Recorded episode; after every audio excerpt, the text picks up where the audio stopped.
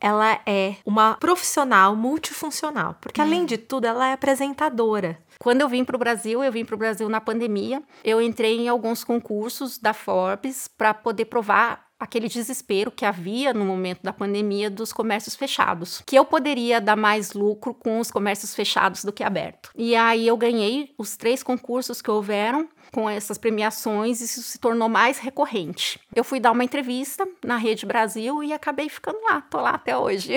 o que, que falta para você ainda realizar profissionalmente? Olha, cada dia falta uma coisa, né? Porque eu invento cada dia uma coisa nova. então, tudo que eu paro e observo, tô perdendo muito tempo fazendo essa atividade. Eu sou muito analítica nesse sentido, de não perder tempo que não me faça render nada. Porque às vezes a gente faz as coisas, mas a gente tá tão no modo automático que a gente para de ver o motivo. O que mais você faz para equilibrar a sua vida pessoal e profissional? Os meus filhos, eles são meu pilar central de tudo, né? É algo que me fortalece demais. O equilíbrio vem também do auxílio deles. Uhum. E não é só o dinheiro, tudo tem que fazer sentido para a família. Senão não vale a pena, custa caro.